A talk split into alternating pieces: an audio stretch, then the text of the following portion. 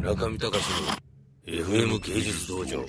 ユースト見てる人はニコニコ動画って見ないんですか？ニコニコ動画。あもちろん見ます。だ両方両方そういうふうにまあ本当にリテラシーの高いというわけではないんだけど、とにかく親和性の高いメディアに親和性の高い人はもちろんユーストリームも見るしラジオも聞くしニコニコ動画も見ると。でそれでなおかつテレビもまあ見たりもするしその中で自分の情報何が正しいのかっていうのを得得る人がまあ一番メディアに対してのリテラシーが高いと僕は思うんですけどね、うん、そうあるべきだと思うけど。例えばユーストリームってニコツイッターと繋がってるじゃないですか、でツイッターって少なからずアカウントがあってあのー少なからずどういう人かっていうの分かる。まあ、その人が嘘ついてたアカウントは別としても、でもそういうのってさっき、まあ、この前のミーティングで、あの少なからずマナーがいいみたいな話してたじゃないですか、あのツイッターの人は、でそうすると必然的にあのユーストリームに関わってくるコメントっていうのは優しくな優しいってわけじゃないですけどそこまであの素性がバレてるっていう部分もあったりするんでそれで直とやり取りできる本人とできるっていう部分があるんですけどやっぱしニコニコ動画で匿名性が多いじゃないですか、でそうすると必然的にあの言葉とかもなんか汚くなるというか批評的なあの部分が多くなったりするっていうのが結局10倍ぐらい違うんですかねユーストリームとの視聴者っていうのは。全然違いますね。質質が悪い視聴者。これ言い方おかしいかもしれないですけど、っていうのと質がいいけどミニマムなユーストリームっていうんだったらどっちの方がいいんですかねやっぱそういうのって。どっちの方がいいのかと思ったら、やっぱり僕は後者というかつまり今い今でいう質が低いとされている、層の方が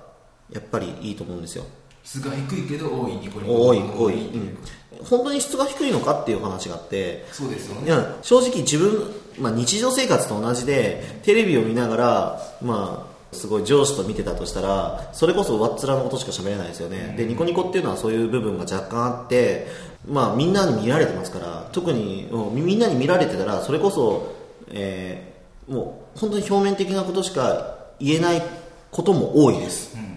でもそこで匿名性という、まあ、と匿名コメントという部分で本当に友達と話す本当にもう心の底からの思いを直接伝えられるわけですよ、うん、だどちらが正しいのかとかいうよりもでどちらがいいのかとかいうよりもニコニコを拒否するなって話です、どちらかというと。僕が言いたいのはユーストリームユーストリームを今すごい大絶賛してますけど、で僕もまあもちろん持ち上げた人間の一人と当事者としてそういうありますけどユーストリームのみをその持ち上げ続けニコニコを拒否するっていうその神経がわからないという話なだけです。別にニコニコでもいいじゃんと、うん、そんなにまあおしゃれで言いたいんだったらおしゃれでいいよって感じなんですけど、うん、だんだんちょっとこう感情的な話になってきましたが。村上さん自身がニコニコの視聴者の一人ですからね。あのすっごいこの番組面白かったとか、すごい伝えてくれます教えてくれますけど、いや村上さんも一人の視聴者として、うん。参加すると思いますよ、うん。いやでもきっとそうだと思っています。中村さんが。そうというところで中村上さんが大体話し終わった。なんかさこの部屋味噌汁臭いんだよね。そしてください。なんでだろう。誰かの足の匂いじゃないかこれ。味噌汁。これがこうまた東京 FM にこう流れるという話、今なんか話してたのこれ。結局ユーストと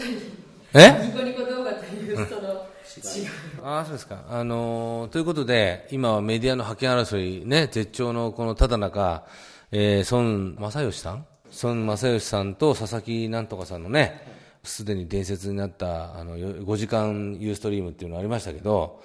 やはりね私もあのユーストリームを最後の方だけちょろっと見ましたけれども経営者っていうのはなかなかタフだよなと。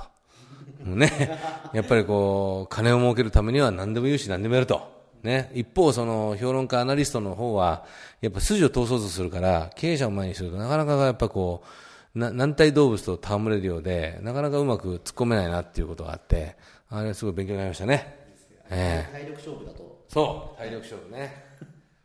まあ僕もだからそういう意味ではね、体力に自信がないですけど、頑張っていきたいと。そういう感じですね。中見隆の FM 芸術道場。